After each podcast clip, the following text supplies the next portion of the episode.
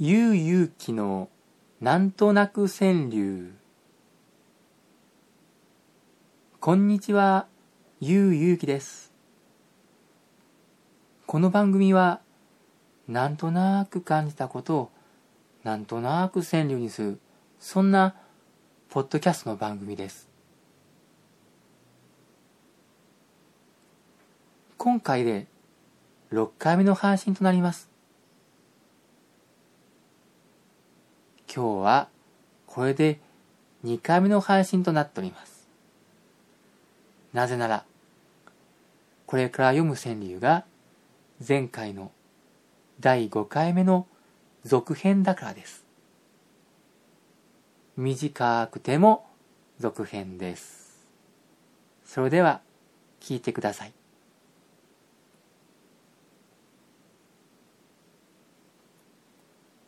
悲しみの苦しさ解けたら寂しくて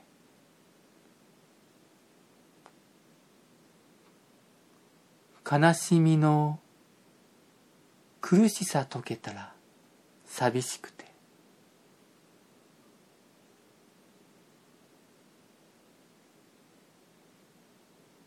えーこれで6回目の配信を終えました。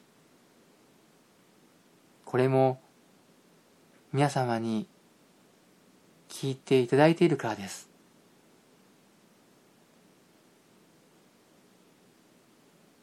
クイラジさんにはまだまだ到底全然及びませんがこれからも